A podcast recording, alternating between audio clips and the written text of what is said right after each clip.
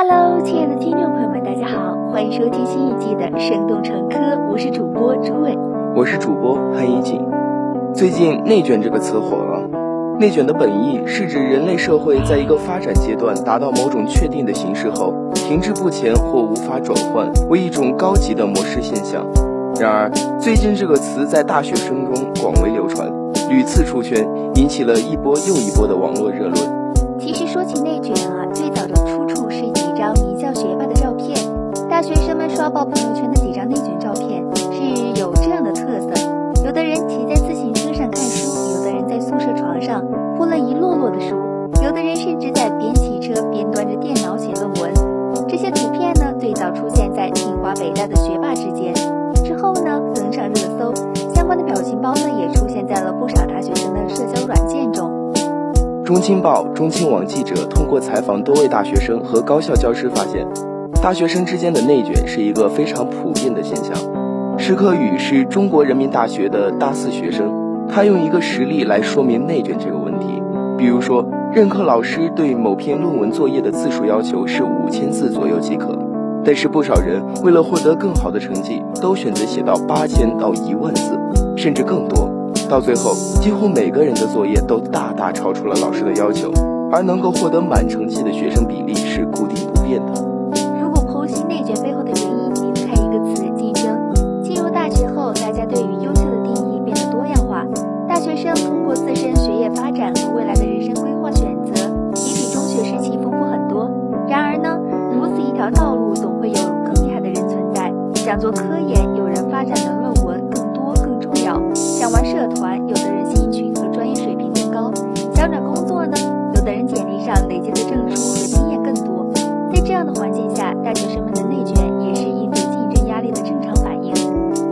随着竞争的加剧呢，我们需要不断提升自身的竞争力，才能争取到我们想要的东西。我们也就被内卷驱使着前进，并不断克服困难。陈佳颖说：“即使这种前行是被动的，但当我们做到之后，再回头看，就会发现那些自己曾经认为的困难，其实也不过如此吧。”其实，在此前就有媒体就中国顶尖高校中据点为王的现象进行报道，并表示有不少的顶尖高校学生因为内卷而迷茫。这些中国最聪明的年轻人在极度竞争中成功压倒成长，同伴 PK 精疲力竭。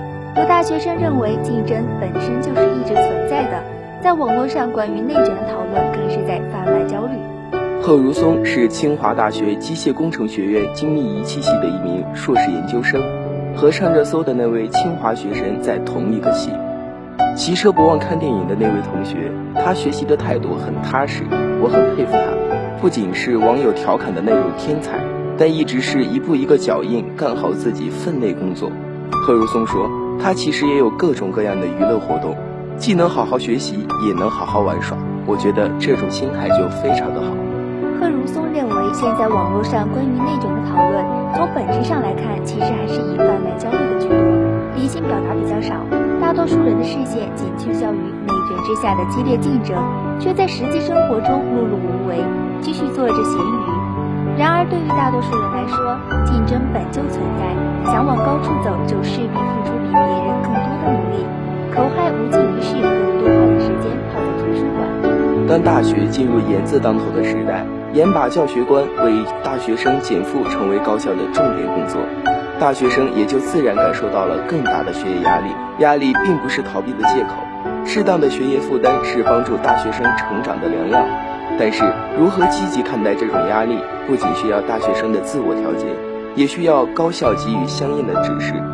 学生说的内卷，往往想表达这样一种困惑：自己明明忙忙碌碌，学习很刻苦认真，但是好像并没有实现太大的突破，并没有提高太多。现在的内卷更多表达的是一种消耗精力的死循环。其实，作为个人而言，也是能理解这种竞争和一定程度上的攀比心理。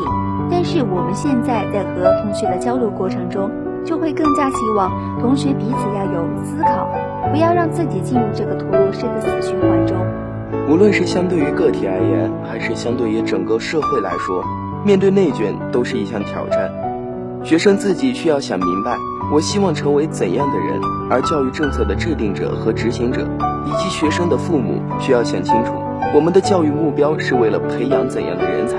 我们希望看到孩子成为怎样的人才？内卷其实还有一些自身因素，即自身没有规划、没有方向感。外在的竞争环境带来的必然是内心可能会被他人孤立、超越的恐慌感和想要争夺更多资源、赢得先机的危机意识。这种内在感受往往会导致大学生在大局环境对自身缺乏足够的认识和思考的情况下，就无意识地跟随他人一起采取一些无用的努力。归根结底来说，大学生之所以会被内卷，是因为他们自己对未来没有规划、没有方向感，所以只能被竞争、被裹挟。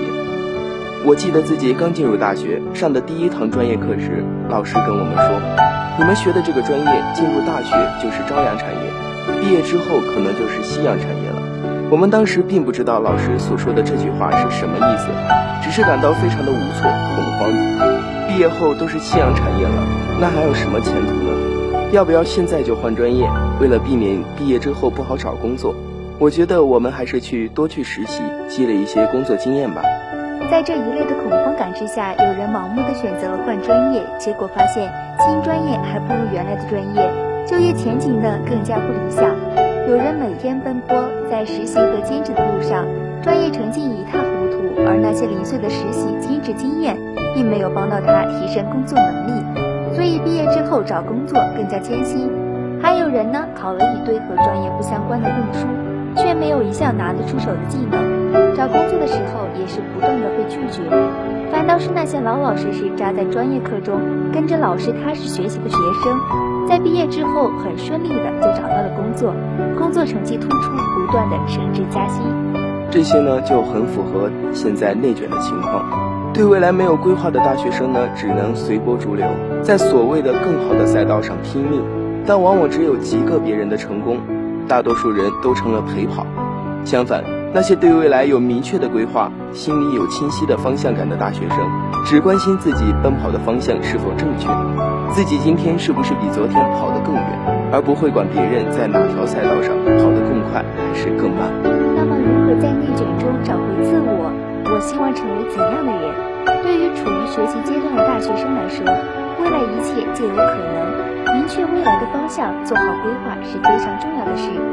然而，做好规划并不是你一定要做成什么，而是让你努力的有方向，不会被周围的环境所影响。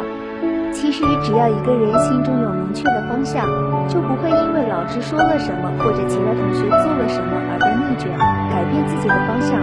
所以，应对内卷的第一步就是问问自己：我希望成为怎样的人？其实，这个问题的答案呢，只有你自己知道，没有人能够替代你回答。别人能够成功的事情不一定适合你，别人前进的方向也可能并不是你想去的方向。真诚的面对自己，去聆听自己内心最真实的声音，那就是你的方向。好了，今天的节目到这里就要结束了。如果您对我们的节目有任何意见或者建议，可以在节目下方留言告诉我们。了解更多精彩节目，请您订阅我们的《生动成歌》。我是主播潘一锦，我是主播朱卫，我们下周节目再见。再见。等一个自然而然的晴天，我想要带你去海边。去留住这个瞬间，在来不及挽回之前。